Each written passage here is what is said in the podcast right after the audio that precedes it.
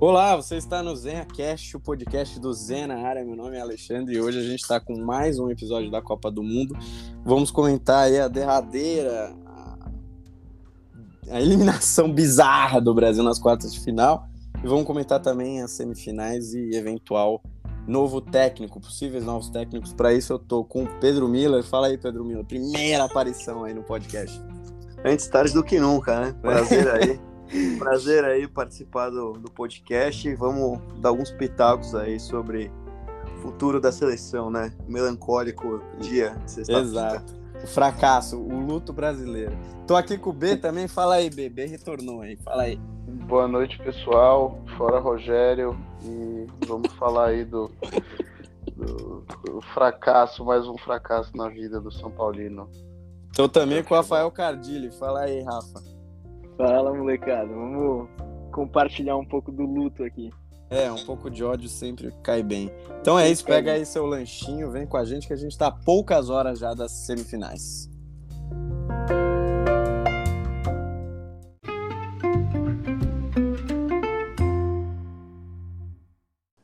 Bom, então no primeiro bloco, acho que a gente pode falar do fracasso da seleção brasileira, essa eliminação precipitada, né, que ninguém esperava, inclusive inesperada, por óbvio.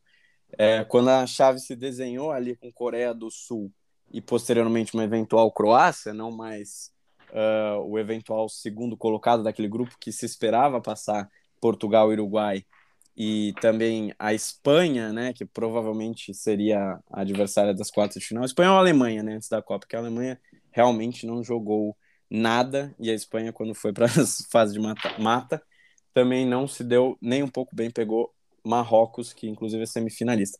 Bom, eu vou começar com você, Miller. Fala aí seus destaques iniciais sobre a eliminação do Brasil. Ah, foi uma derrota, mais um vexame, né, da Sim. nossa seleção. Acho que faz 20 anos que a gente não tem uma alegria, né? Exato.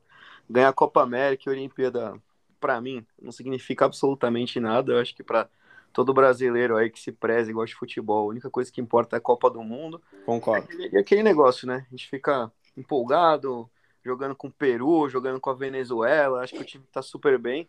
E aí, quando vem uma seleção um pouco mais forte, que tem uma defesa um pouco melhor, é, a gente espana, né? Foi assim contra a Bélgica em, em 18, foi assim agora com a Croácia de novo, né? Então realmente é, é um vexame atrás do outro, é, foi uma tristeza, eu diria inenarrável, né? Que eu senti aí na, na todos nós sentimos na última sexta-feira, mas é um pouco de um reflexo aí desse futebol do Tite, né?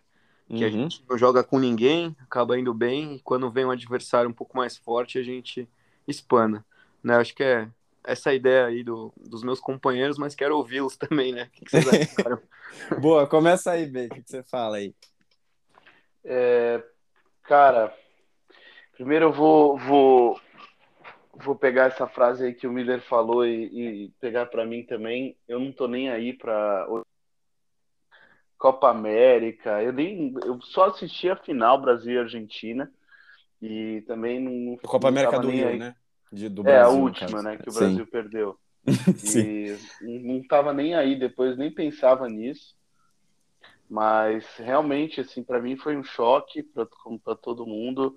É, mais uma decepção no, no meu ano futebolístico. É, eu vi na seleção o São Paulo do Rogério Ceni, é, a mesma displicência, a mesma negligência, mentalidade, é, mentalidade, falta de repertório e cara, é, é isso. Era como se eu estivesse vendo o São Paulo jogar contra o Independente Del Vale, só que claro, o São Paulo é muito pior que a seleção brasileira e perdeu para o Independente Del Vale. E... É. Mas o Independente Del Vale ainda jogou bem melhor que o São Paulo, né? Eu não acho que a Croácia jogou bem melhor que o Brasil. Eu acho que a Croácia conseguiu executar a proposta dela muito melhor do que o Brasil. Concordo, concordo. Exatamente. Isso eu concordo. Mas dentro não... da proposta da Croácia, é, cara, eles jogaram. Mas eu acho bola. que o Brasil teve pouca eficiência, não teve pouca, pouca criação. Porque uh, se você for pegar, o Brasil deu 21 chutes, 11 no gol. O Brasil tem uma eficiência nessa Copa do Mundo, inclusive, de 17%. 17% de conversão de chances claras. Enquanto na última Copa a gente teve 43%, nessa a gente teve 17%. Isso é muito pouco. Sem chutes, sem chances claras. Chances claras são, enfim, muito claras. Você, você ou faz o gol ou não faz, não tem meio termo. O Brasil teve eficiência de 17%, isso é muito baixo. Cara, isso é preocupante. O é. problema do Brasil é que você tem dois pontas muito habilidosos que não sabem chutar pro gol. Sim. O Rafinha e o Vinícius Júnior. O tanto de gol que eles perderam, pô, por isso que esse número tá baixo.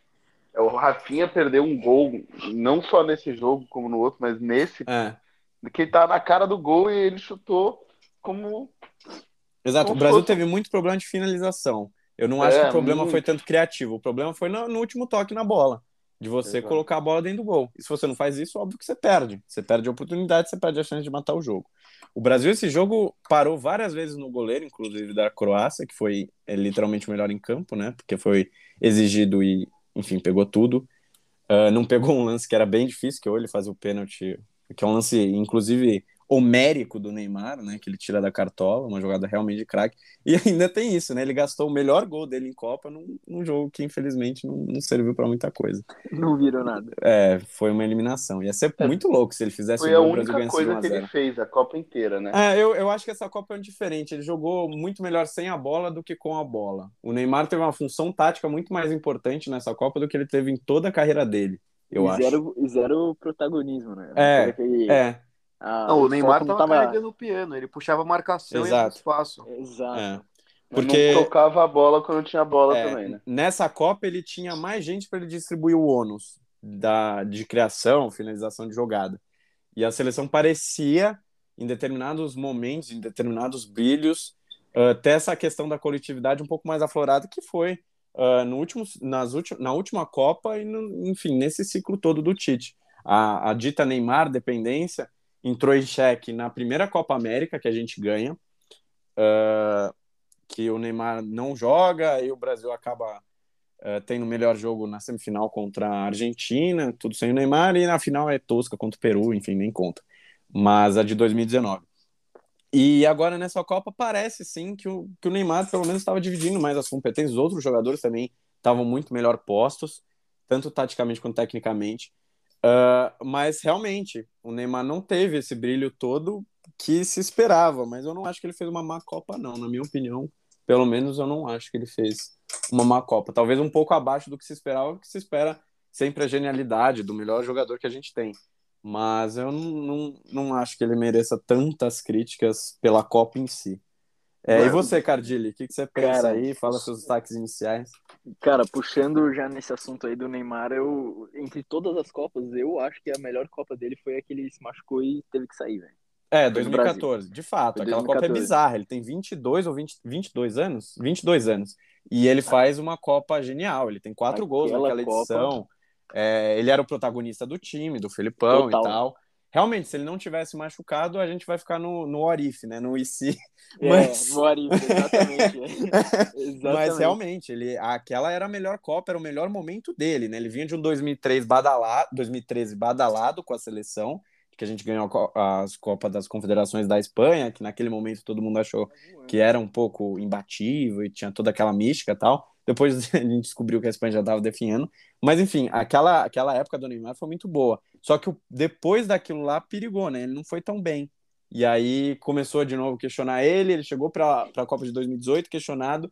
Na minha visão, a pior Copa dele foi de 18, não foi essa. Foi. E, e eu acho que aquela ele estava muito ainda tumultuado psicologicamente, a pressão caiu toda em cima dele, ele não estava satisfeito com o futebol dele, enfim, acho que foram várias coisas, tanto tem aquele gol, acho coisa. que contra o México que ele chora e tal, que ele desabafa, que é um gol que ele só empurra a bola para a rede e tal, mas nessa Copa aqui eu achei realmente, como eu falei, teve uma função diferente, uma importância tática que eu nunca vi ele ter, uma solidariedade até, mas é o que o Bernardo falou, tem algumas questões que realmente ainda pegam no jogo do Neymar. O Neymar não é mais esse cara leve de 2014, ele já tá um não. pouco mais pesado, já tem 30 anos, o estilo de jogo dele já tá mudando. E isso altera realmente a, a agilidade que, com que ele tem para trafegar com a bola. Então, se ele ficar segurando demais, é o que acontece, o que o B falou, olha, se não passar a bola, não tem jogo. Ou os caras Agora... vão matar ele, ou enfim. Exatamente. Agora, para ele, ele tem que saber, ele tem que ser inteligente agora, ele tem que saber o momento de segurar. o que protege o, qualquer atacante, qualquer ponta é, é a área, velho. A área do goleiro ali, velho. Não tem ali é o momento que você pode abusar um pouco, até porque tá bem longe do, do, do seu gol ali, o, o atacante, o defensor, aliás, ele não vai chegar tão firme para tomar pênalti, é esse tipo Sim. de coisa. Agora, em relação ao jogo, no geral, cara, é, a Croácia foi, fez o papel dela. Ela tava jogando, da, era o estilo de jogo que ela queria. Para ela, era totalmente lucro levar o, o, para os pênaltis. Uhum. E eles fizeram o papel. Eles cumpriram aquilo que era que eles tinham que fazer. E eles foram, assim, absurdamente bem nesse sentido. Se vocês pegarem e reverem os, os momentos de contra-ataque do Brasil, cara, a formação de defesa que eles faziam era, era, muito, era muito rápido. Era muito rápido. Mesmo assim, é, é aquilo que a gente falou. Te, teve chute pro gol. Uhum. Cara, todo mundo chutou pro gol. Paquetá chutou pro gol. Uh, o Pombo chutou pro gol, o Neymar chutou pro gol umas duas, três vezes. Uhum. O, um desses Finalizações foi, foi cara a cara, algumas. Né? É, Duas do Neymar, uma do Paquetá. O Rafinha também chutou pro gol. É. Todos esses caras chutaram pro gol. Então, tipo assim, mesmo com aquele setor lá, que o, a formação de defesa da, da Croácia, eles foram bem até, eu, eu achei muito bem. Tipo, é. não foi aquele negócio ah, o, o, time vai fechar, não vai, não vai nem ter chance, tá ligado? Não, uhum. vai, não vai nem conseguir levar a bola pro gol. Não, levou. Agora, nesse, nesse aspecto também, é, sou super é, com, com, concordância com você em relação ao goleiro dele. Né? Sim. O goleiro deles foi, foi o melhor em campo. Ivakovic, é. Foi muito bem, velho. É. Muito, muito foi, bem. O Ochoa, foi o Ochoa de 2022. Foi, foi. Foi. Tem nem o que dizer, velho. É, a Croácia é interessante que eles fecharam, eles tinham um meio mais pesado, né, de mais cadência e, e eventualmente marcação, eles, faz, eles faziam Modric, Brozovic e Kovacic. São uhum. três caras um pouco mais pesados, mas para eles fecharem, quando o Brasil atacava, Perisic e Pasalic, eles voltavam, que são os dois pontas. Então eles acompanhavam. Que nem o Vinícius Júnior e o Rafinha fizeram durante a Copa, porque o Brasil jogou, abriu mão de jogar com volante, jogou com o Neymar no meio, né? Então, Exato. realmente, essa marcação dos pontas funcionou. E é algo que, enfim, to, os dois estão careca de saber, o Vinícius Júnior faz isso no Real Madrid também, é a torto e direito. É o papel uh, dele, né? É. Hoje em dia também, porque é muito importante. Se o ponta não marcar, esquece, né? Você não pode perder é. três caras do seu time sem função tática nenhuma. A maioria não. dos times ou tem um que fica livre ou todos participam coletivamente. Então, foi o que a, a, a, Croácia buscou fazer. Quando eles fechavam o meio com o Brasil tava bola, eles fechavam em linha de três com Modric, Brozovic e Kovacic, os três porquinhos, eles traziam o Pasalic e o Perisic para marcar justamente os pontos. O Brasil não conseguir é, ter tanta eficiência nessa bola é, estilingada, né? Que a gente sempre uhum. fez e a gente abusou disso durante a Copa. Só ver as participações de Vinícius Júnior e Rafinha. Rafinha, não tantas participações em gol, porque ele não infelizmente não finalizou bem nessa Copa do Mundo e as chances que ele criou também uh, os companheiros não, não aproveitaram. Mas a gente também jogou bastante pela ponta. E acho que isso foi fatal. O Brasil, para mim, criou, mas não foi eficiente, como eu já falei. Exato. Depois chegou o momento da prorrogação. Para mim, de novo, reforço, um lance de craque. O Neymar achou uma tabela muito boa. De 10, uh, né? Isso aí é, foi jogado de 10. de 10. Ele pega a bola no, no meio ali do, da, da, da área de ataque, né? Do, do, intermediário ali. Ele puxa lá de trás, ele vai tabelando e vai correndo e vai tabelando. E ele para, e, e esse lance é muito emblemático. Porque ele recebe a bola dentro da área. Eu não lembro se é o Sousa ou quem, quem que vai na marcação. Vai para acabar com o lance, vai para fazer o pênalti, vai com tudo Exato. em cima dele. Eu acho que era o camisa não lembro agora. É, eu não Mas lembro. Eu, eu não... Esse lance mesmo que ele Eu não lembro se era o Sousa, se era o Gavardiol, não sei.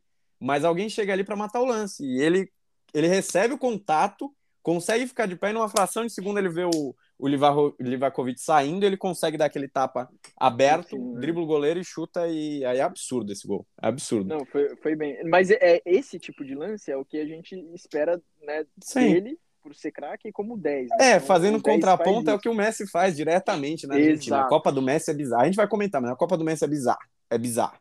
É, é completamente fora, assim, de, de precedente. Não de precedente, porque, enfim, teve um amigo aí em 86 que fez parecido.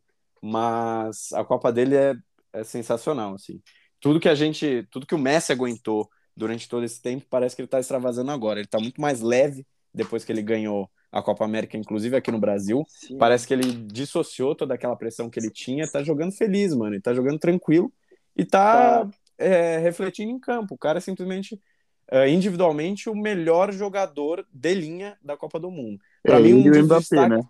É, mas para mim o Messi ainda é mais importante que o Mbappé. A França coletivamente Sim. é muito mais interessante que a é gente. o Mbappé tem cinco gols. Sim, sim. Não, o Messi tá com lordose já, meu. É, exatamente. É, Ele tá, tá diagnosticado como costas. carregando o peso da Argentina, exatamente. É e, tipo, o Messi não é só o gol. Tipo, quando não é gol dele, ele deu passe. É, não, tá aquele tipo, passe ele que ele deu no último jogo foi escroto. Nossa, é bizarro. Meu bizarro, Deus do céu. Bizarro.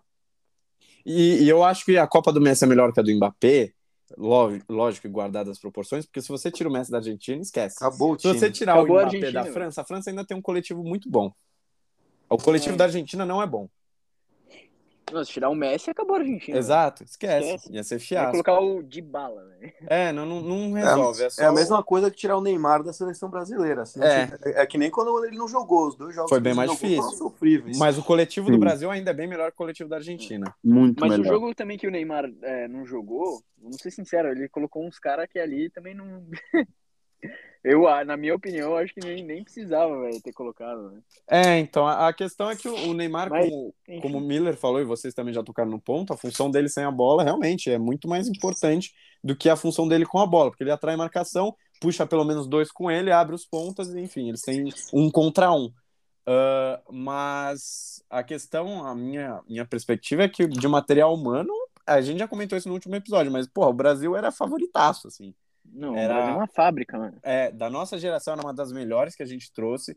As outras seleções, nenhuma delas tinha uh, destaques individuais e coletivos tão grandes quanto os nossos, e mesmo assim a gente falhou num jogo que não podia falhar. É... Mas enfim, agora eu vou colocar o, o elefante uh, na sala, né? É o gol que o Brasil sofreu aos 116 minutos, 117, sei lá, da Croácia. Vamos então tocar nesse ponto. Já tinha entrado o Pedro, né? Enfim, o Rodrigo também. E é um lance que a, o Brasil está um pouco retraído. A Croácia espana uma bola, ela sobra no, pre, no Pedro no meio de campo. Quando o Pedro mata essa bola, ele vê que o, o Fred faz o facão, né? A, a infiltração, né? Não era um facão, mas uma infiltração pela ponta direita, justamente para receber essa bola um pouco mais no fundo e cruzar para o meio. Quando o Pedro recebe essa bola e prepara o passe, Rodrigo Neymar e eu não lembro se Casemiro uh, ou outro, enfim, ponta. Eu não lembro se era Alexandre ou Casemiro. Os três partem na outra ponta e eles correm em direção ao ataque. O Pedro dá o passe, o Fred não consegue chegar inteiro na bola, ele toma o desarme por um carrinho. E aí, quando ele toma o carrinho, ele cai e ele faz a pressão imediata no portador da bola, que é obrigado ali, quase que em linha de fundo, despachar num bicão para frente. O cara da Sérvia, não lembro quem é, se era o Lovren ou o Vardiol, bica a bola, o Danilo, que já estava com o meião baixo, já tinha sentido posterior da coxa, dá um pulo ali, porque era o que ele conseguia fazer, rebate a bola, a bola volta para a Croácia, a Croácia põe no chão, põe no pé do Modric. Quando o Modric recebe, o Casemiro aproxima e ainda tenta dar ali uma, uma carga, né, e, e pôr o pé na bola. Ele até consegue, ele não vai com tanta força porque ele estava com esse de tomar segundo amarelo, perder a semifinal, mas ele vai com força, ele acerta a bola, a bola fica prensada entre o, o, o passe do Modric e a chegada do Casemiro, o Modric queria dar uma bola um pouco mais aberta para o ponto, eu não lembro quem era, que estava fazendo um movimento para sair, para pegar a beirada, só que a bola desvia no pé do Casemiro, fica prensada e ela acaba indo para o meio. Nisso, o cara da Croácia, que eu não vou me lembrar quem é, faz o um movimento rumo ao meio de campo e o Alexandre tem que dar um giro de 360. Quando ele dá esse giro, ele perde a passada, esse cara toma, esse cara toma a frente, pega a bola e joga no ponto. E a hora que ele joga no ponto, o ponta tá com Danilo e Thiago Silva. Os dois correm em direção ao meio. O Casemiro tá bem atrás, porque ele pegou o Modric lá no campo de defesa, não aguenta correr. Esse cara avança, consegue chegar na ponta, o Danilo fecha o fundo, abre o meio, ele cruza. O Thiago Silva, que já tinha apontado pro Marquinhos tentar pegar o cara do fundo, o Marquinhos, enfim, porque tava tudo desorganizado, não faz isso. O Marquinhos retrai pro meio, o Petkovic chuta, desvia nele, mata o Alisson e aí mata o Brasil. Depois disso, o Brasil tem ainda uma chance com o Casemiro e tal. Mas ali a gente sabia, acho que pelo menos eu tinha sentido que tinha ido tudo pro caralho. Que não achei que a gente fosse ganhar nos pênaltis. Cara, mas, enfim. se eu não me engano, a Croácia acho que só deu três chutes pro gol, velho. Acho que foi um chute, um chute foi um gol. Chute, acho que foi, foi um chute e um gol. Não, o, o, jo o, o jogo inteiro só foi um, um acho chute. Foi um chute, chute, foi, um, é isso aí, gol, um, chute a gol. Um chute a gol. Não, foram gol. nove chutes da Croácia, mais um chute a gol. Nove chutes porque tem, enfim, bola que o cara chuta, tá na cara do outro, né? Prensado e tal, isso conta pra estatística. Mas um Sim. chute ao gol, enquanto o Brasil deu 11. Pelo amor de Deus, velho. Pelo amor de Bom, eu, eu só queria falar uma coisa, velho, que eu acho que o, o Brasil ele tinha duas, duas opções de, de estilo de jogo. Eles poderiam manter o que eles estavam, uhum. só que aí é uma questão de lógica. Todo mundo já estava cansado, já estava exausto. Tem, não, não tem cabimento, tipo, pegar e, e continuar fazendo a, a é, querer fazer jogo, querer, querer dar volume de jogo nesse momento. Pô, entrou os cara novos, os cara, os cara novo que, que tá mais descansado, eles têm que ser um pouco mais é, úteis, um pouco mais úteis e, e racional. Sim. Pô, eu tô cheio, eu tô cheguei agora, os meus companheiros estão tudo cansados. Adianta eu, eu querer forçar a barra? Não adianta. Então é, é, a segunda opção é fechar a casinha, fechar a casinha e bola pro mato. E não tem. É, é, faltava o quê? Dois minutos, quatro minutos para acabar o jogo. Não precisava ficar forçando a barra, sabe? Querer Sim. fazer volume de jogo. Pô, não precisava. Já, já tava no final. Não, era um jogo que não foi pro, pro, pra prorrogação, não, já tava exausto, cara. Como você falou, o Casemiro, cara, é, ele é, ele é um, o melhor, eu acredito que ele seja o melhor volante hoje da, da seleção brasileira. Já, com certeza. já tava morto, não já. Tava com a língua no pé faz tempo já. Não, o negócio é fechar a casa, é, é, é agora eles serem um, fazer aquele sistema de defesa que nem a Croácia estava no início, é eles Sim. fazerem igual e acabou. Não tem. É. Deixa o Pedro, se quiser deixar um lá, ah, deixa o Pedro lá, que é cabeça de área, pronto. É. É isso. O que eu achei curioso é que o Brasil, em nenhum momento, mesmo com, com a vantagem no placar, abriu mão de ter um meio ofensivo no meio, de não ter volantes, de não fazer, por exemplo, três volantes, por exemplo. De você colocar três caras uhum. no meio. Ou pelo menos que, que, já que você não vai fazer isso, que você orientasse uh, Neymar ou eventualmente Rodrigo, quem fosse fechar pelo Sim. meio, que ficasse, segurasse. Não vai, cara. Segura. Exato. Isso não Exato. foi feito. O Tite até, não, para fazer um pouco de justiça, o Tite até, um pouco antes desse lance, quando o Danilo vai cobrar o lateral que origina tudo isso, é, ele fala, cara, volta, volta, e os caras não voltaram. E depois do gol, o Neymar reclama, fala, mano, por que, que vocês estavam subindo e tal? Sendo que ele subiu também, mas ele reclama, cara, por que vocês estão subindo? Não dá para fazer isso, não sei o quê. Sim. E a gente tomou o gol por causa disso. O Neymar, quando ele sofre a falta, também na outra extremidade, na esquerda do campo, ele fala pro Casemiro, cara, por que, que você tá aqui? A gente tá subindo, por quê? A gente tá ganhando e tal. Ele até questiona. Então foi uma desorganização coletiva. O Tite não é o único culpado, não, mas, na minha opinião, ele tem. Pô, ele mexeu muito mal e ele mexeu. não leu o jogo, ele não soube ler o jogo. Outra coisa, Jesus Cristo, a, a Croácia tem um excelentíssimo jogador, um, que tá em todo lugar, tudo bem, mas tem um cara que é um absurdo, que é o Modric. Em nenhum momento tinha um cara em cima dele. É a mesma coisa do Fluminense. O Fluminense joga, não fica um cara em cima do Ganso. O Ganso é o, armador do time dos caras. Não fica nunca um cara cercando o cara. Sei lá, abdica, tira a mão, abdica um dos seus caras do meio e marca e esse cara. o dele. Ainda mais quando dele. tava 1x0. O cara bota o Fred, bota o Fred fungando no cangote dele.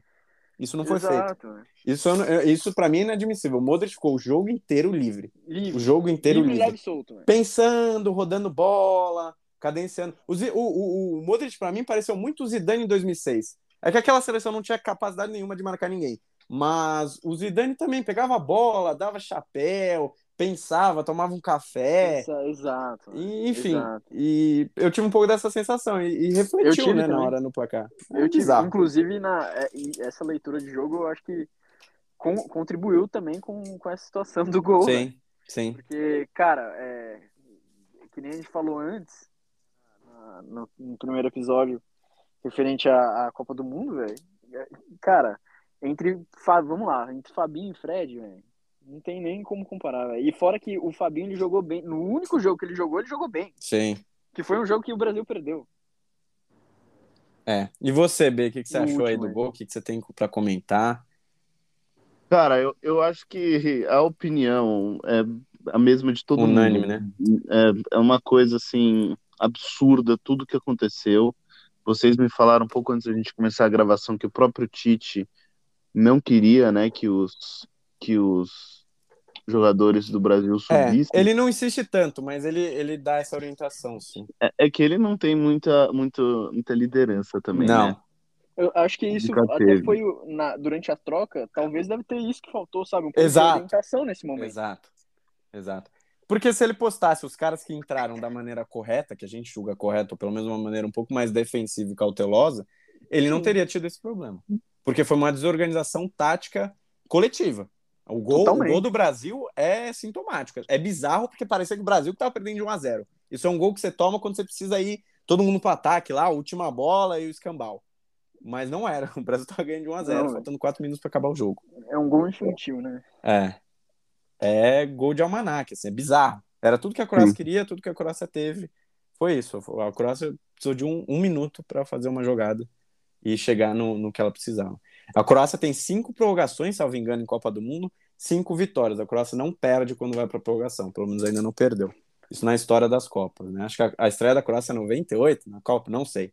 Mas tem cinco prorrogações, cinco vitórias. Isso, é isso é bizarro. É uma, é uma, outra questão que é de preparo, né? Exato, preparo. Os caras se prepararam para isso. A seleção, inclusive, optou por não levar psicólogo, então, na minha opinião, não sei se no momento, mas pelo menos no pré, é, para você preparar esses caras psicologicamente, principalmente porque é diferente você vestir a camisa da seleção brasileira. É, o mundo vê como diferente, a gente, como povo brasileiro, também vê diferente. Então, eu acho que essa preparação psicológica seria necessária. As grandes seleções, normalmente, e inclusive para essa Copa, levaram. O Brasil optou por não levar. Não sei se fez diferença, se não fez, mas a gente sentiu, pelo menos, que quando naquele momento toma o gol, acabou a seleção. Os caras sentiram o baque. Inclusive foram para os pênaltis em baixa, né? Porque estavam eh, desperdiçando um jogo ganho. E aí aconteceu o que aconteceu também. E você, Miller, o que você quer comentar aí do gol, dos pênaltis? Pode tacar pau aí. Cara, sobre. Antes de falar do gol, sobre o jogo, né? O primeiro tempo foi muito fraco. Para mim, o pior em campo no primeiro tempo foi o Casemiro. Errou todos os passes, todos. Não sei se vocês uhum. separaram. Todos os lançamentos que ele tentou dar, ele errou todos os passes longos também. Jogou muito mal no Sim. primeiro. No segundo tempo, eles acabaram se organizando melhor, criaram alguma, algumas chances, mas aí pararam muito numa deficiência, para mim, técnica dos atacantes na finalização. É, até mesmo o Neymar, não, a, além do gol, tirando o gol, para mim, jogou mal no jogo, né, perdeu muitas chances lá na frente. Sim. É, em relação ao gol, para mim, foi uma infantilidade muito grande do time e, e do Tite também, né? Era hora para fazer aquele quando está jogando FIFA, né? O Park the Bus. É. Colocar o ônibus lá atrás. Faltou mundo... José Mourinho e Abel Ferreira. Exato. Faltou muito, né? Uma, uma malícia, né? Um antijogo uhum. do Brasil. Né? Em relação ao Fred, não sei o que ele estava fazendo na seleção. É, Ninguém sabe. Todo Ninguém mundo, sabe. Todo mundo fala a mesma coisa. Todo mundo aquela arrancada, aquela aquele lance que o Pedro lança a bola para ele me lembrou muito, não sei se tiveram a oportunidade, a oportunidade de assistir o, o atacante do Marrocos reserva, Kedira, uhum. que é um arranque de balsa, lá Fred, para mim foi esse nível. Uou. E cara, foi para mim uma vergonha assim absurda, né? O time da Croácia tem um craque, né? Que realmente o cara é muito diferente, como você falou. Uhum. É, mas no mais é uma seleção comum, né? Que não conseguiu ganhar nem do Japão. Exato. O pior que o Japão, pior que o Brasil, e os caras vão passando mas realmente foi uma falha ali geral, uma pane generalizada no time. Né? Ele acabou tirando o Militão, deixou o Danilo machucado, né? Jogando. Uhum. O Alexandre tava meio, parecia em outro planeta, ali meio fora de forma também. É, perdeu muitos jogos por conta da lesão também, que Exato, durante não tava, não tava bem fisicamente. Mas enfim, agora não adianta chorar, né? Mais quatro anos, três anos e meio agora, né? Uhum. De espera que, com um time que talvez não seja tão bom, né? Que vai, então, não sei nem se o Neymar joga, né? A próxima Copa. É, eu acho que ele vai, ele vai tentar de tudo para jogar, porque eu acho que não vai jogar, querer sair assim. Jogar eu também acho. Não vai querer ele sair deve fazer assim. um doce, mas eu acho que ele é. vai, né? É, é, com certeza. Última Copa, normal, mas vai, vai jogar. Ainda 34 vai... tá suave, entre aspas. É, eu acho que ele vai. Pô. É, é que o Messi e o Cristiano são bem diferenciados, né? O Modric também. O Modric tem 37, absurdo isso. É, o, o mas... eu achei que fez uma Copa bem fraca. Tá? Sim, sim, mas é que ele já tá com 38, 39. Então, o cara tá beirando os 40, velho. É, ele já tá. E essa temporada dele é catastrófica, né? Como um todo. Foi, foi mesmo. A última é. não, a última é a primeira temporada dele de United ainda é uma temporada de Cristiano Ronaldo. Agora, essa temporada de agora é catastrófica em muitos sentidos. Então, acho que ele também carregou isso. E é diferente, o Neymar estava vivendo uma boa temporada, estava se preparando para a Copa do Mundo. Exato. Então, ele ia chegar grande, assim, para essa Copa do Mundo. E foi o que ele tentou fazer. E, enfim, tecnicamente, o Brasil não, não conseguiu superar suas próprias adversidades. Acho que o Brasil perdeu para si mesmo. E é, agora são 20 anos, tá? 20 anos que a gente não ganha de um europeu em mata-mata. Isso é bizarro. Bizarro. 20 anos. Você pegar 2006, primeiro europeu que a gente pegou, perdemos, foi a França. Uh, 2010, primeiro europeu foi Holanda, foi vice-campeã também, perdemos. Alemanha. 2014, Alemanha, porque a gente pega é, duas seleções sul-americanas, a gente pega Chile e depois pega Colômbia. E, foi. enfim, chega na semifinal e toma um pau. E aí, 18 Bélgica. 18 Bélgica. Depois de passar pelas oitavas de final, tranquilo também. E agora, que ia ser para quebrar esse tabu também, porque, pô, Croácia, né? Todo mundo pensou, ah, não, vai, pelo menos o Brasil vai chegar na semifinal e aí vamos ver o que vai acontecer. Mas não, conseguiu perder da Croácia. E não ganhou da Croácia, não perdeu nas penalidades. É, questão é, de perdeu, modelo de perdeu. jogo. Questão de modelo de jogo. O modelo de jogo da, da Croácia era, era aquilo. Era é. um, um, gol que precisava. E eles foram super maduros naquilo Sim. que eles precisavam fazer. Não se desesperaram em nenhum momento. O jogo sempre momento, teve, em adver, teve adverso para a Croácia e em nenhum momento a Croácia. Mas, cara, não, você, não você reparar a, a, calma do Modric jogando, né? não tinha ninguém pressionando ele. Exato. Ele é um gênio, ele não errava um, ele não errou um passe no jogo. Uhum. É, aí você pega o nosso nada. meio, né? O, o Casemiro, querendo ou não, ele tava meio que tentando armar o time ali, porque Sim. tava sem criatividade. O cara é. não tem essa qualidade no passe. Então, meu, não acertava, não acertava um passe, um lançamento né? E, e, você não tem tanta opção também, assim, de meia. Né? Só tinha atacante no time. Exato. Aí o cara convocou 15 é. atacantes. Aí não tinha lateral. A gente ficou sem lateral. Chamou o Daniel Alves, aí ficou é, improvisando o pessoal lá atrás. Uhum. É, então foram uma série de erros aí, eu acho, que culminaram nesse fracasso. É. Ele poderia ter aberto mão do Daniel Alves e ter convocado um cara de meio. Pode até ser do futebol brasileiro, sei lá. Sei que muita, muitas pessoas aqui são contra, mas pelo menos levavam mais um cara de meio. Porque realmente é... ficou difícil. Exatamente. Né? Isso fez falta no final. Aí vai questão de conjectura, né? Ah, se tivesse o Gabigol para bater o pênalti, se tivesse ah, os caras pra não sei o quê, mas aí é conta da carochinha. Eu posso falar é. também, se eu fosse jogador de futebol lá, também, enfim. Mas, pô, entre, entre levar jogador... alguém só pra bater pênalti, tem que levar o Reinaldo, que errou um na carreira. não, mas a, a porcentagem... Melhor batedor de pênalti que é. eu já vi na minha vida. Sobre, sobre pênaltis, acho que a gente pode comentar a questão do Neymar. O Neymar tem de eficiência, acho que 90 e poucos por cento. E ele bateu bastante pênaltis. Então, acho que esse também é um ponto, né? O, o Rodrigo, o Rodrigo, o Raio, foi o primeiro a bater, moleque e tal, e foi o pênalti mais ridículo, precisa, assim, que o Brasil bateu. Ele estar na lista, velho. Exato. Eu não sei, isso é muito nem, pessoal, nem né? Tá tipo, lá, eu, eu, eu, às vezes o cara fala, não, eu bato, pode deixar. Ou às vezes eles têm uma pré-lista e tal. Eu não sei se por questão de soberbo o Brasil não, não nem treinou pênalti, não sei, isso é também a conjectura. Ah, não é, é possível, cara. Eu não sei. É, até a esse ponto do, do, campeonato tem que ter treinando. É, Pô, mas eu, no Neymar, cara, eu teria ficado ensinando os moleques a bater pênalti. Pois é. Você aprende a bater igual o Neymar, você não perde. Não, foi o que o Messi fez, né? O Exato, Messi muda o Messi a batida. aprendeu a bater com o Neymar, Exato. batendo igual agora. O Messi perde, o Messi acerta um pênalti, perde outro, né? Acerta contra a Arábia Saudita, perde contra a Polônia. Mas, mas depois Polônia ele... ele... não bateu igual o Neymar, ele foi bater que não, então, antes. Exato, nenhum dos dois, nem contra a Arábia, nem contra a Polônia. Ele foi bater igual o Neymar contra a Holanda, que ele faz os dois. Porque a Holanda tem um goleiro gigantesco e, na minha visão, esse tipo de pênalti é muito interessante, porque você espera até o último segundo para definir. Se você Exato. tenta acertar um canto e o goleiro acerta, ele sendo gigante, na, na impulsão é capaz de pegar teu pênalti. Mesmo você batendo, entre aspas, bem. Então, se você vai com, desacelerado para a bola e define no último momento, você tem uma maior chance de deslocá-lo. E acho que foi isso que o Messi fez, fez, enfim, com a maestria que ele tem, e o Neymar sempre faz. Até o Pedro. O Pedro bateu um pênalti muito bom também. Exato. O Pedro bateu um pênalti o, o pênalti foi bem do, do é. Pedro, cara. Eu achei que o Pedro ia perder. E o Pedro fez um, um é, excelente gol. Pedro que ele ia perder. É. E o Marquinhos Agora... foi a questão do azar também. Bateu na trave, pegou bem na, na cabeça ele, da trave. E eu nem esperava que ele ia perder também, não. É.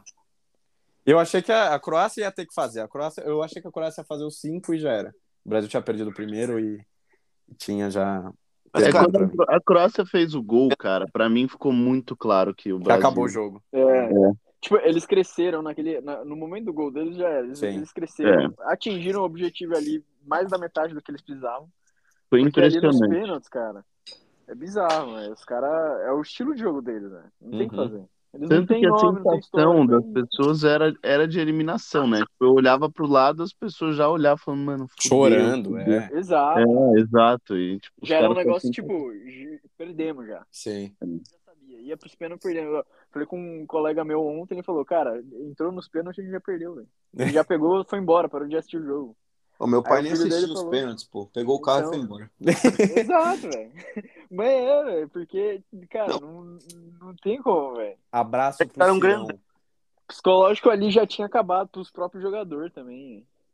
Sim. É, foda.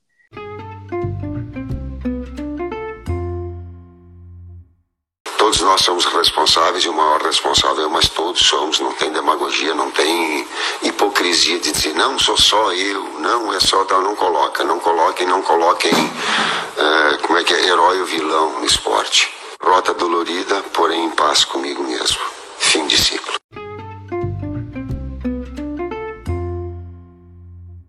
Acho que a gente pode puxar, inclusive, como outro tema os possíveis técnicos, né? Porque na entrevista coletiva o Tite anunciou que é fim de ciclo, não vai renovar, enfim. CBF também é, se pronunciou. A CBF disse que vai definir em janeiro de 2023. Alguns nomes que, enfim, são cotados pela mídia e são bem quistos, é os de sempre, né? Abel Ferreira, aqui do Brasil, treinador do Palmeiras, Jorge uhum. Jesus, uh, Mourinho, José Mourinho, que eu vi, uh, Carlo Ancelotti, como nome fortíssimo, mas que já sinalizou, inclusive, que pretende sim encerrar a temporada no Real Madrid, ou seja, estaria disposto a negociar em junho de 23. Nesse último comunicado que eu vi hoje, há pouco tempo, da, da, da CBF, falando que vai definir em janeiro de 23, me preocupa porque, enfim, vão perder a oportunidade de talvez ter um Carlo Ancelotti para ser o treinador. Uh, existem fortes rumores internos, que inclusive o, o Caio Ribeiro publicou, né, disse numa num programa que com a ida do André Sanches para formar corpo diretivo na CBF, o técnico será o senhor Mano Menezes. aí é piada, né? Aí esquece. A gente sabe que o cargo de treinador da seleção brasileira é um cargo político, que é vinculado, inclusive, às práticas da entidade. Por isso a dificuldade da gente ter um técnico estrangeiro, porque ele tem que aceitar questões políticas, são meio uh, escusas e tal, são meio nebulosas, para não dizer coisa pior. Então, talvez por essa questão ainda haja essa. Até também por uma questão de, de, de corporativismo, né, dos treinadores aqui Sim. do Brasil e tal. É, enfim. A minha Mas opinião. Com o Ancelotti a gente ia empilhar a caneta. Esquece, é. Nossa, o Carluto lá, velho. vencedor da história da Champions. É, ganhou, ganhou, título, ganhou título nacional em França, Alemanha, Inglaterra, Itália e Espanha. Tipo, esquece. O cara Só é um vencedor. Ele, ele tem seis Champions, não é? Alguma coisa assim? Tem, tem uma porrada, não sei quantas. Eu acho que ele tem duas, três como técnico e uma como jogador. Eu não sei o se louco, ele nem eu isso. sabia que ele tinha como jogador. Tem, tem com o Milan. O Milan ele tem como jogador e como técnico, aí ele ganhou com o Real Madrid duas. Acho que é isso. Cara, e... o Milan ele tem mais taça de Champions do que o Barça, não tem? Ainda. É, o Milan tem sete, o Barça não sei se tem seis ou cinco, não sei. É, o Milan acho que ainda é o segundo maior, né? O Real Madrid agora, enfim, deve não, estar na décima que, terceira já, né? Tá na, acho que é, quarta. Tá é, pra quarta, né? É, não quarta. sei se é décima quarta ou décima terceira, mas já passou faz tempo. Eu lembro da época do La décima, La décima. Faz tanto Nossa, tempo. Verdade. Os caras né? também ganharam três em seguida, depois ganharam mais uma. É bizarro.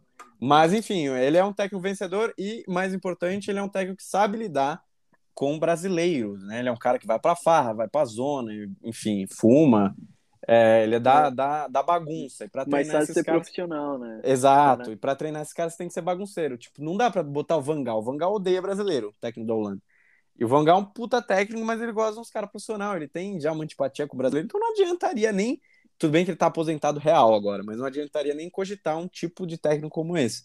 Você tem que colocar um cara que o Jorge Jesus, por exemplo, Jorge Jesus também é da panela, é da festa, é da, da balada do Rio de Janeiro e tal. Mas o Jorge Jesus, para mim, é um encantador de serpentes, tá? Eu não acho que ele seja esse treinador todo. Ele teve uma, uma excelente temporada na carreira dele. Foi mesmo. Exato. É, ele é um cara consagrado, ele tem, ele tem título português pelo Benfica e tudo mais.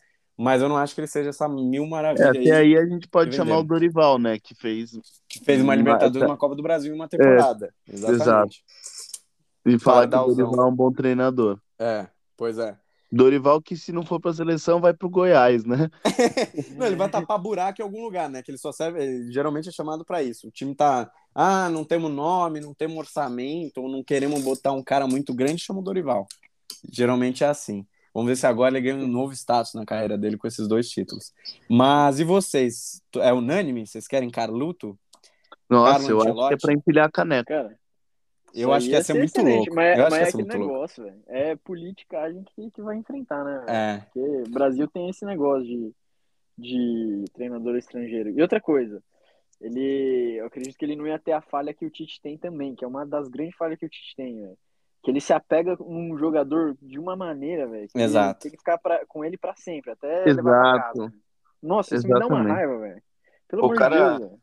O cara leva o Gabriel Jesus, velho, até para o batizado da filha dele. Exato, velho. É, tipo, que isso. Não, não e lógica. o Fred, velho? O que, que o Fred tá fazendo na seleção, cara? Fabinho e Bruno você... Guimarães no banco. Quando, quando, você entra na panela do Tite, velho, não tem como você sair. Você não sai mais. É, isso, mais. isso é uma questão histórica dos técnicos brasileiros, né? Uh, por exemplo, o Felipão foi campeão do mundo, mas o Felipão barrou simplesmente Romário em 2002. Ele apostou num Ronaldo é. que não vinha jogando direito. O Ronaldo tinha passado por duas, quase quatro Cirurgia, anos. Né? de, é, ele tinha passado por duas cirurgias no joelho, uma de uma, uma foi um rompimento parcial e outra uma, um rompimento total quando ele voltou a jogar bola. Ele teve a lesão, ficou dois anos, voltou e ficou mais dois anos fora. Ele, inclusive, veio tratar aqui pré-Copa e o Felipão uh, convocou o Ronaldo. E naquela época os caras criticaram ele pra caralho, porque ele levou o Ronaldo e o Luizão e não levou o Romário.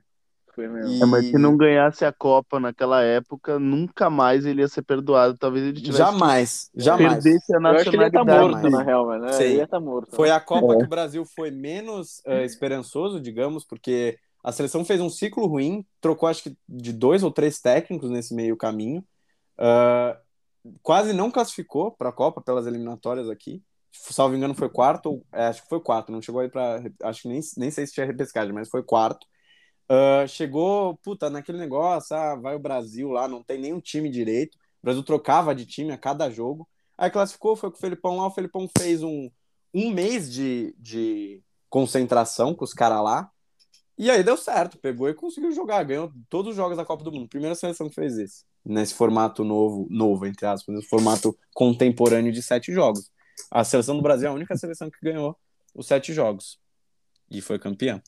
E o Ronaldo comeu a bola, fez é, uma, a maior reviravolta. Isso, inclusive, está no documentário do, do Globoplay, acho, do Fenômeno. Ou, do, bem, se não é do Fenômeno do Globoplay, é no 2002 Bastidores do Penta da Netflix. Que o Tim Vickery, que é um, um, jornalista inglês que trabalha aqui, ele fala que é a maior reviravolta da história do futebol.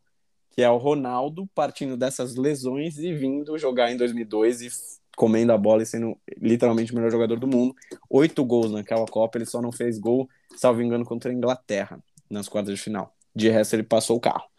E o Brasil ganhou, e ganhou jogando bem. Enfim, ponto. E virou a seleção do Penta. De lá para cá a gente não ganhou mais nada e a gente tem esse péssimo histórico aí de perder para o primeiro europeu que a gente encontra em mata-mata. Sempre, sempre, Seja ele quem for. E isso é bastante preocupante. Mas quanto a, a, material humano, acho que a gente ainda vai ter. A gente, eu tô mais esperançoso desse, do final, entre aspas, esperançoso, do final dessa Copa do que eu tava em 2014 e em 2018. Acho que a gente tem talentos, como a gente já comentou, que vão só melhorar. Tem uma galera vindo aí por fora também. E é isso, é ter um bom técnico. A gente só precisa acertar no é. técnico. É. Depois o resto se resolve. Quebrar Copa, esse. Copa do Mundo é muito difícil, cara. É um campeonato muito curto.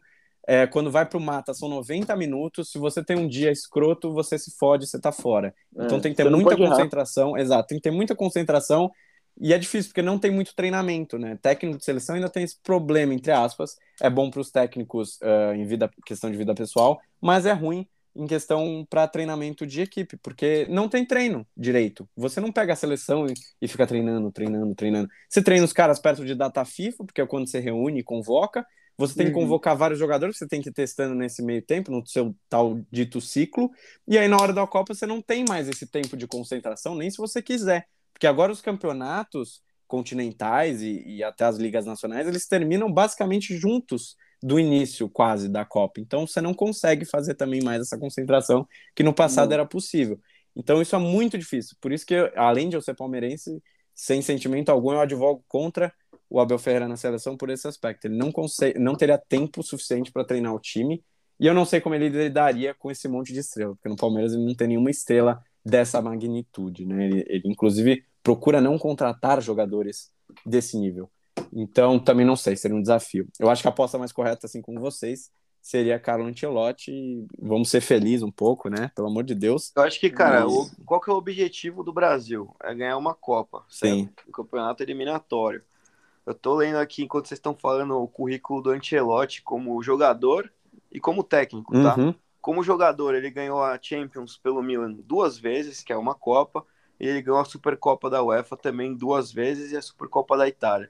Como treinador, ele ganhou duas vezes a Champions pelo Milan, duas vezes a Champions pelo Real Madrid. É, ele ganha duas, é verdade. É, ele ganhou duas vezes a Supercopa da, da UEFA, né? Pelo uhum. Milan e pelo Real Madrid. É, ganha a Supercopa da Itália, Copa da Itália, Copa da Inglaterra. Ele ganha a, a Copa do Rei, a Supercopa da Espanha, Supercopa da Alemanha. Então o cara é viciado em ganhar torneio mata-mata. E ele ganha as pontos coisas também, né? Porque ele é ganha. campeão nacional da França, da Alemanha, da Espanha, da Inglaterra. É, ele ganhou todos. Exato. Basicamente, todos o cara, big. Ganha, todos o cara é vencedor, né? É. Então, se você quer um time é, que vença, você tem que ter um líder nato que seja vencedor em torneios parecidos, entre aspas, né? Porque Sim. a Copa do Mundo é muito parecida com a Champions. Você tem ali a fasezinha uhum. que sempre você vai passar, né? Teoricamente. Uhum. E aí depois você começa no mata-mata, né? Começa com times mais fracos e vai afunilando, né? Parecendo a Libertadores ou a Champions. O cara já Sim. venceu seis vezes na vida, duas como atleta e quatro como treinador, um campeonato que tem um nível técnico similar, vamos dizer assim. Sim. Né? Então, Sim. cara, eu acho que não tem outro nome, né? Os caras falam Dorival, aí. Esquece. Não, os caras. Dorival é pra Se for pra pegar um cara desse, é mais fácil Como? tirar o Rogério Senna de São Paulo. e aí faz bem pro São Paulo. e aí, pelo menos, né? Alguém fica feliz. É. Não, então, a, única diferença é que a Copa ainda é mais curta, né? São 90 minutos, não tem ida e volta. Champions e Libertadores tem ida e volta. Mas enfim, é realmente é o, são os campeonatos que mais se aproximam. São eliminatórios e tal, e de curta. Não são de curta duração, né? Mas enfim, e é, tempo e de partida. De quebra ainda dá. Spa que ele ganha duas vezes ainda, filho da mãe, né? Ele é brabo, ele é brabo. E outra, tem ainda, vezes, tem ainda o super trunfo, que ele é da farofa. Ele vai, vai pra cima, vai, vai pra zona com os caras, não sei o quê. Ah, o cara manda o charutão depois. Exato, charutão, cara, narguile, é. deixa até o Kaká loucaço. Então é, tem até foto. E, e, até o Kaká que é da igreja com loucaço. Então, cara, não, não tem outro nome, assim. É um cara que se dá bem com o povo brasileiro, tá ligado? Ele se dá bem com os atletas brasileiros, ele é querido e tal. E ele é que nem. Ele, ele tem aquele DNA que é muito comum nos técnicos brasileiros, que é a questão da, da família, né? A família escolar e tal é, família do Zagallo, não sei o quê, que é a questão de você conseguir formar essa união abstrata entre os seus jogadores e tal, e o, o Carleto também Sim. manda muito bem nesse aspecto. Então, acho que é uníssono, a gente escolhe aqui no Zenha como Carlo Ancelotti como sucessor aí na seleção brasileira.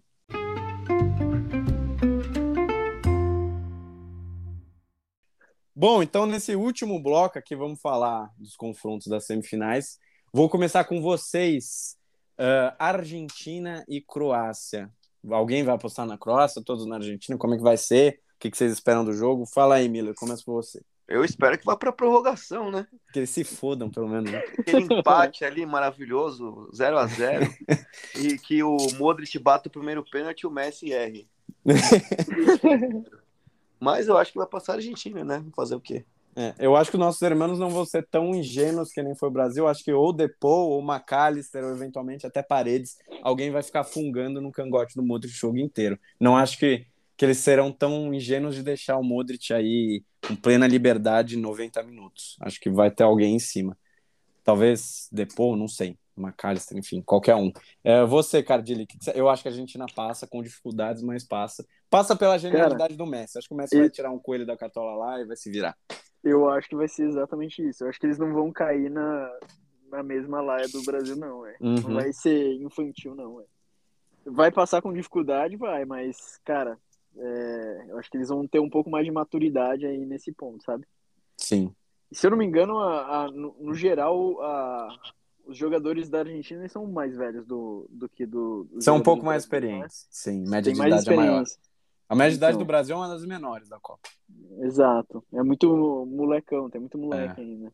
Apesar que são moleques bons, sim, mas, cara, não são moleques, por exemplo, de bater pênalti, velho. É minha opinião. É, o futebol argentino, ele é projetado, né? A Argentina começou a tomar pressão é. da Holanda, eles já automaticamente invocaram aquele espírito que eles têm de furar a bola, de dar bico Exato, pra cima, entrar na briga. Então, tipo, eles comeram os caras da Holanda lá enfiaram porrada até não dá mais quando então, o mas... Vangal conseguiu ler o jogo, né, e armou o time com as duas torres, ficou fazendo chuveirinho, eles Exato. começaram a bicar a bola e, e queimar a jogada. E. Quase... e esse é o jogo, esse é, é o jogo, não, não, tem que fazer. E Porque... eu acho que, tipo assim, vai, uhum. vai ser exatamente isso com a Croácia também, velho. Sim, sim. Aí, não vão deixar jogar. Não vão, não vão. E com certeza é isso que, que vocês falaram. Eles vão colocar alguém ali para tirar o 10 deles. Sim. E você, B? Cara, eu vou torcer, claro, para Croácia, mas Lógico, eu acho que vai dar Argentina também. Não, eu vi, inclusive, algumas pessoas falando, assim, pessoas próximas a mim, falando, ah, não, porque eu vou torcer para Argentina, porque o Messi merece, não sei Meu, o quê. esquece.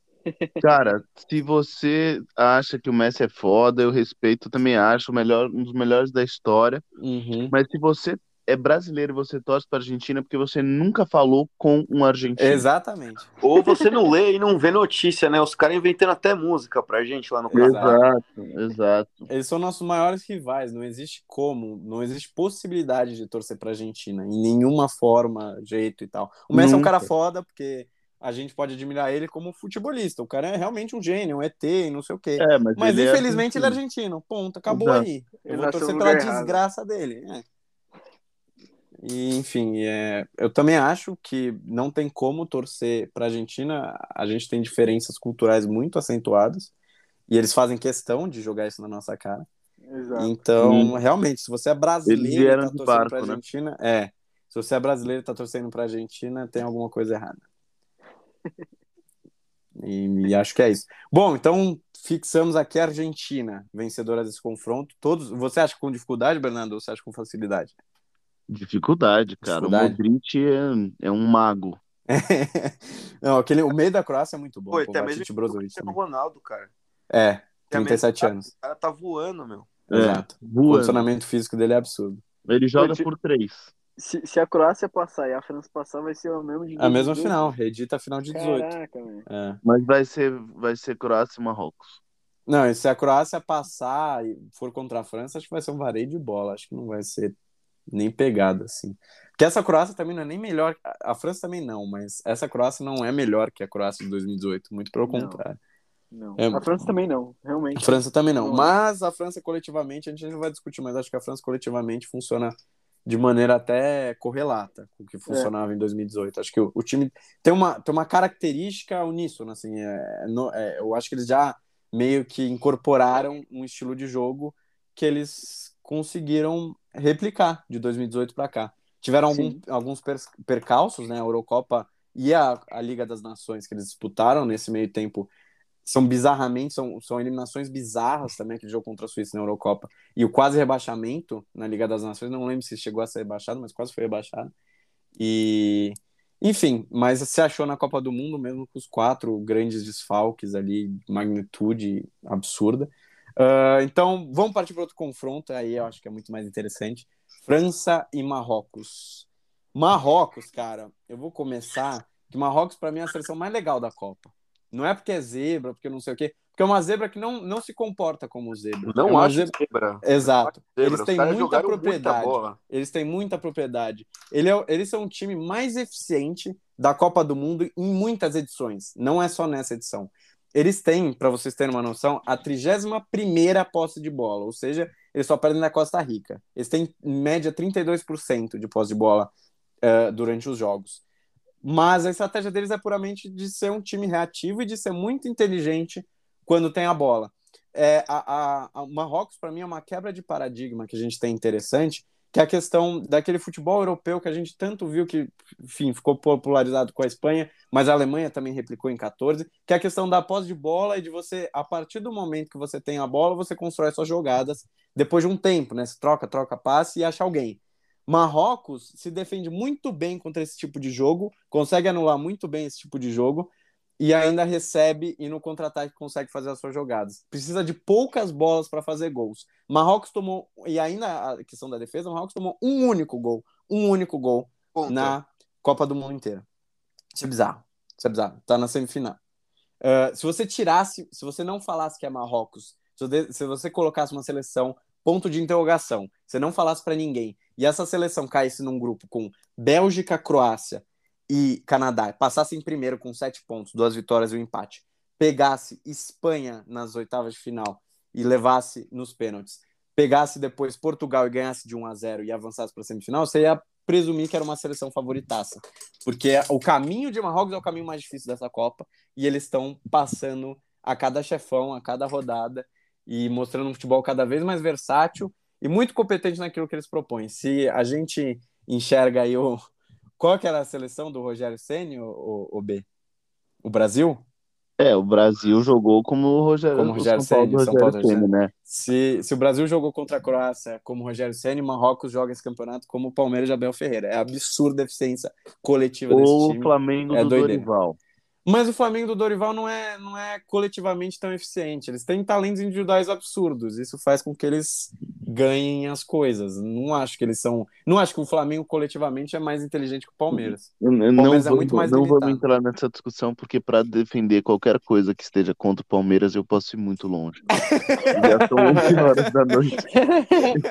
tá bom, justo. Porque aí também não tem. O cara vai contar, o... vai, vai lançar o conto da carochinha. Mas voltando para o Marrocos, para mim é a seleção mais legal legal. Eu vou torcer muito para que eles passem da França e eventualmente sejam campeões. Acho difícil, porque o jogo da França é muito perspicaz. A França também, nesse, nesse, nessa Copa do Mundo, tem sido muito eficiente. Para mim, a França não jogou melhor que a Inglaterra, mas a França foi não. muito mais eficiente que a Inglaterra. Também não achei. E conseguiu concluir em gol, conseguiu transformar em gol.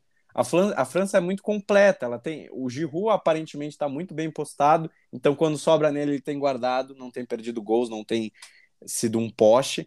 Uh, o Griezmann faz outra Copa absurda. É a segunda Copa que ele faz que é absurda, fora da curva também. 18 foi. Ele é tipo Coevita, né? É, o cara joga vai, muito na seleção. seleção. e não joga nada no clubes. Tem o Pogba e tal, tem alguns exemplos na própria França, né? Ele na, na seleção ele nunca É bizarro isso, né? É, é, loucura. Ah, o próprio Richardson, o Richardson é muito. Tudo bem que no, no Tottenham, eventual.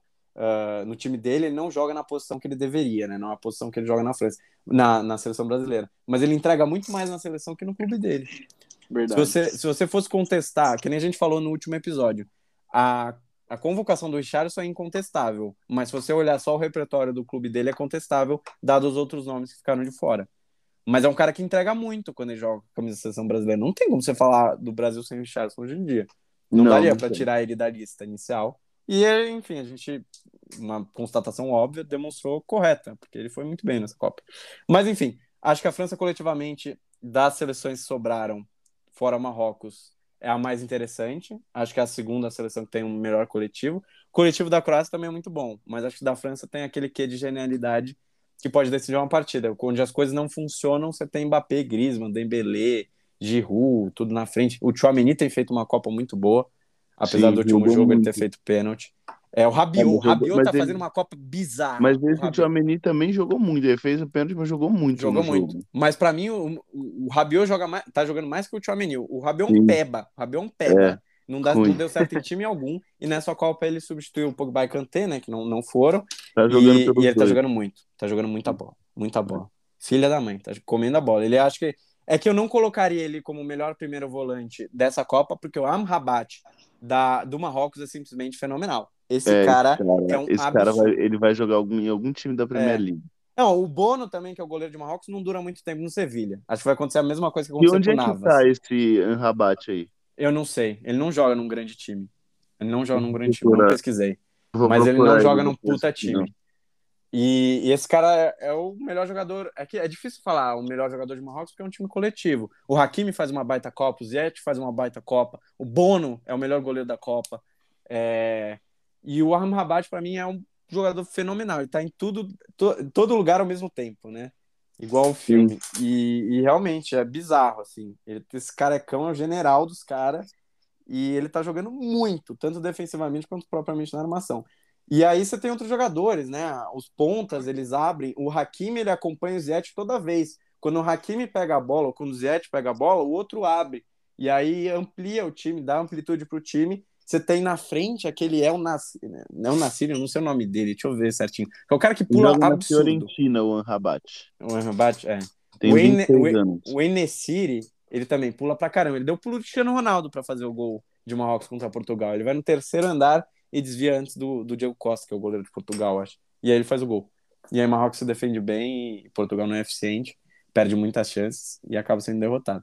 Eu acho que, infelizmente, a França passa. Não acho que Marrocos vai passar.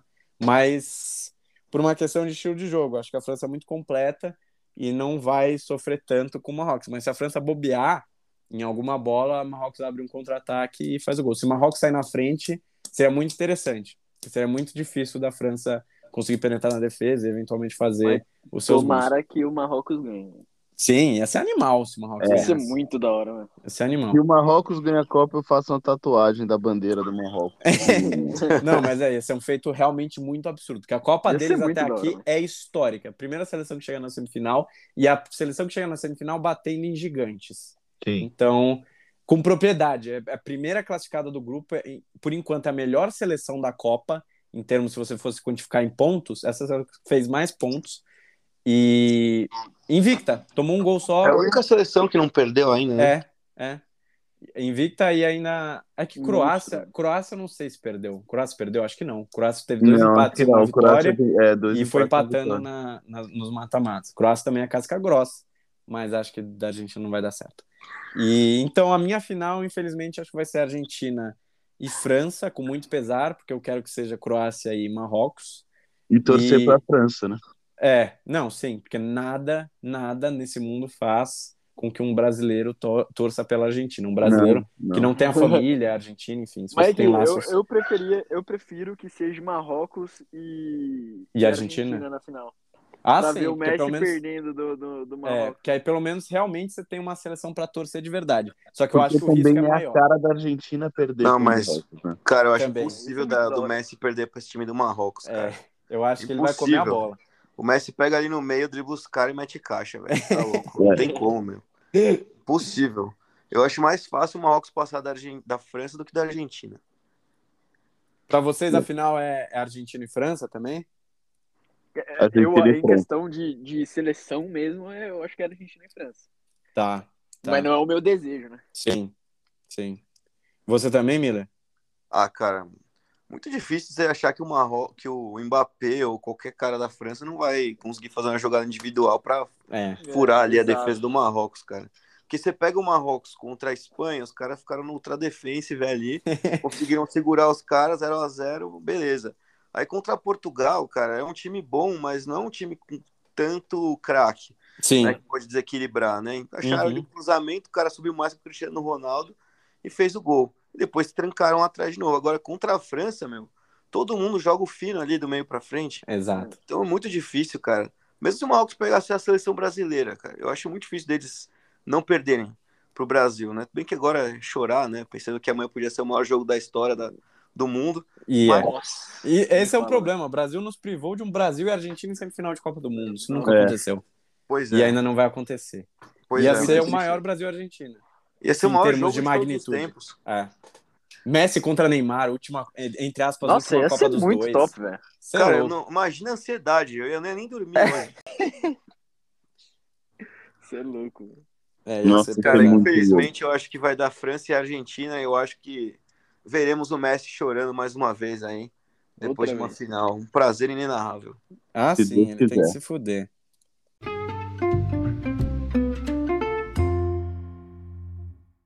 Con, con, Leo Messi. Bueno, Leo, quedaste un poco, un, un poco caliente por el final. ¿Qué mira, bobo? ¿Qué mira, bobo? Anda, anda para allá, bobo. Anda para allá. Tranquilo, tran tranquilo, Leo.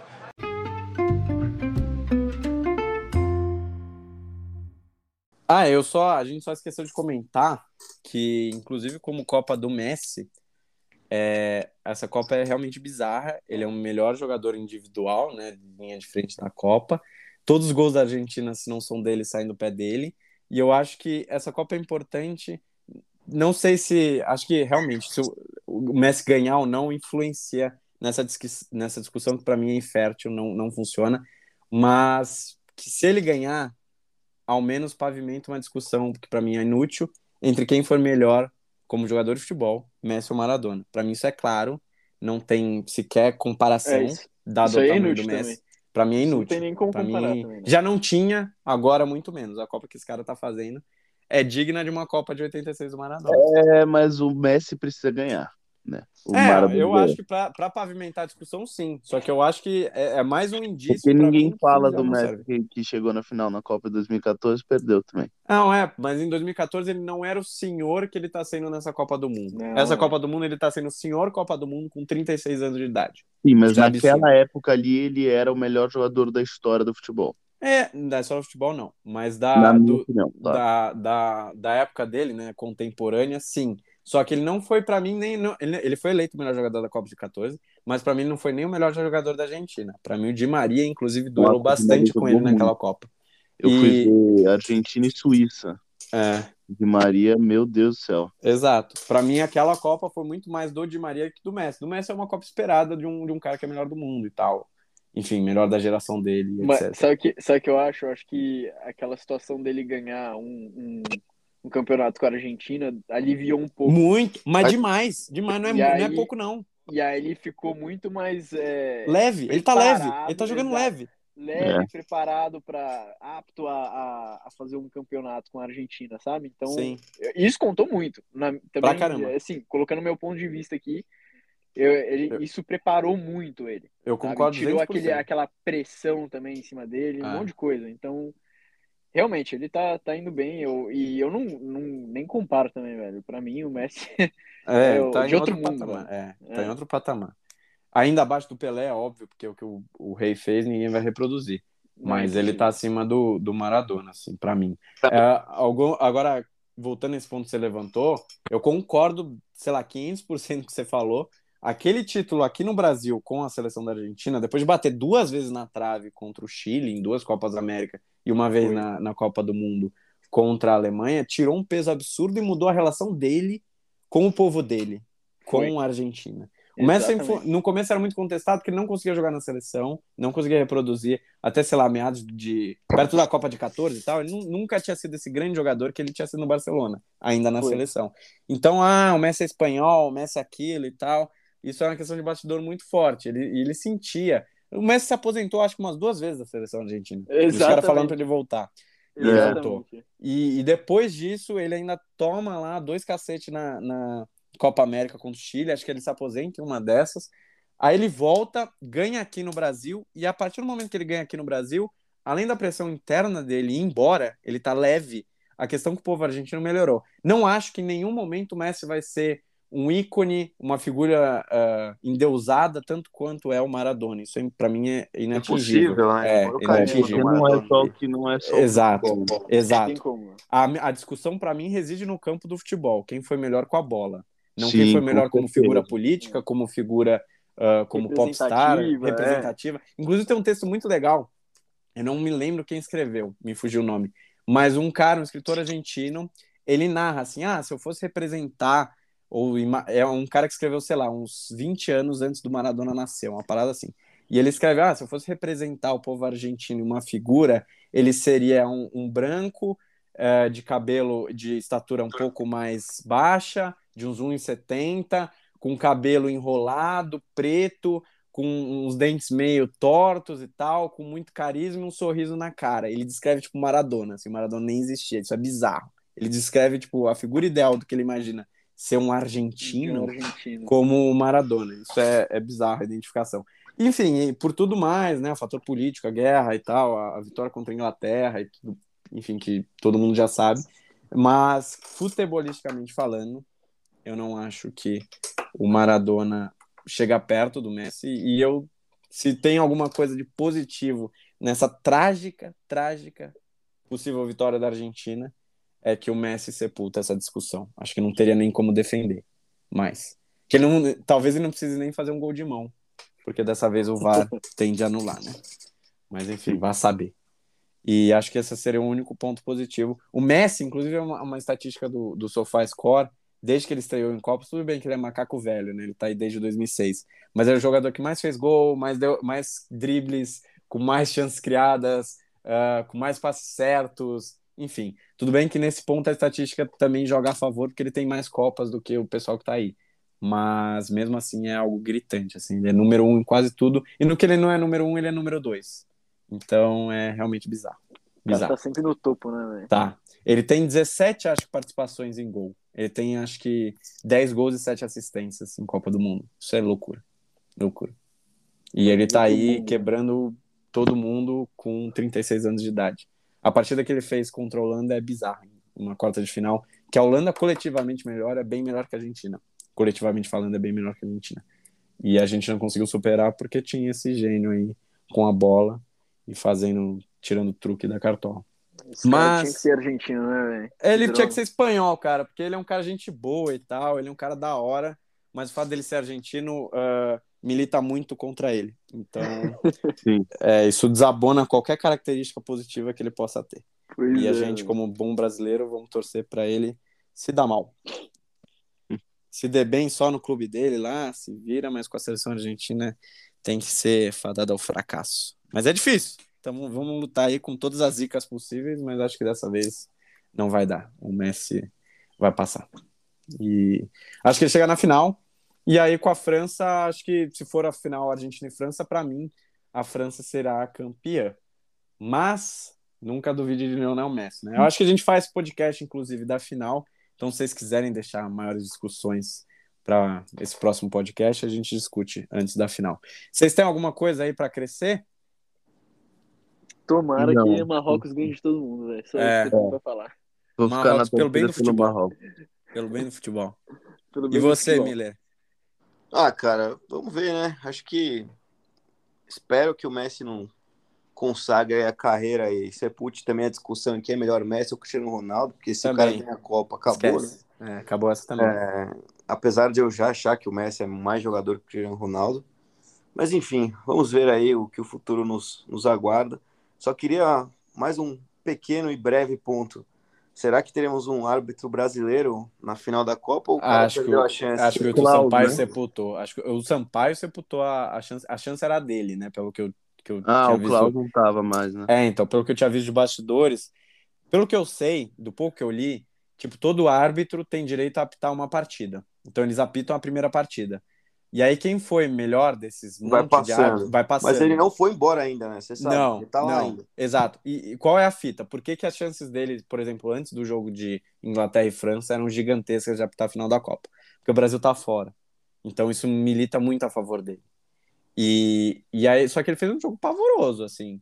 Eu é. não sei, não sei como repercutiu lá fora. Eu sei que o Bellingham deu uma, uma entrevista falando que ele foi um basicamente um péssimo árbitro, que todo mundo tem dias ruins, mas ele fez questão de colocar uma venda nos olhos, tipo isso. Não foi nesse sentido, mas foi nessa conotação. E realmente, eu achei uma partida bem fraca. Eu, eu acho que ele comprometeu, não comprometeu o resultado, mas comprometeu muito o andamento do jogo. Acho que ele foi muito mal nisso, na condução da partida. Eu não entendo absolutamente nada de critério de escolha de arbitragem, mas eu acho que ele, de certa forma, diminuiu bem a chance um dele, é, dele apitar a final. Não sei se ele vai apitar, não. Acho que o da última foi, o, foi o Pitana que apitou, o argentino que apitou. Eu não sei se foi nessa Pitana que apitou depois Palmeiras e, e Flamengo. Eu acho que sim, mas não sei. E, e vocês, vocês acham que ele vai apitar? Vocês têm expectativa disso? Eu espero que ele apite e que, o, e que seja argentino na final e que a Argentina seja roubada. é, eu, ele espero também. Ele rouba a Argentina, exato. Ele, ele, é a esperança do povo brasileiro. É, ele, é ele pode trazer defensor. alegria. Pô. Exato, é. isso é verdade. E o Sampaio tem uma missão democrática e institucional e patriótica agora para cumprir. Vamos ver se ele consegue. Acho que o último, árbitro brasileiro que apitou uma final foi o Arnaldo César Ribeiro. Acho que o, o Arnaldo apitou, eu não vou lembrar quando, não sei se foi 82, se foi outra Copa, não sei. Mas acho que o Arnaldo apitou final de Copa do Mundo. E acho que é o último que a gente tem. Não, não me recordo eu de Eu tô lendo outro. aqui, ó. Só tem 12 dos 36 árbitros que começaram na Copa ainda no Catar. Entre eles, o Wilton Pereira Sampaio e o Rafael Klaus. Aí, ó. Os dois estão é, lá ainda. Quem sabe seja o Klaus. É que eu não vi o Klaus apitando muita coisa depois pois das é, eu só vi aquele jogo, pra ser sincero. Não me é, lembro né? de nenhum outro. Ele apitou dois jogos. Ele apitou dois, dois jogos. É. O Wilton tava figura carimbada, pô. E ainda deram um jogo gigantesco para ele. Ele, Sim. acho que na opinião geral, não foi muito bem. Mas é isso, né? Vamos torcer pro nosso nobre guerreiro chegar na final e poder trazer um pouco de paz pro povo brasileiro aí, assaltando a Argentina nessa final, passando a mão nos hermanos e dando a vitória para quem quer que seja do lado oposto.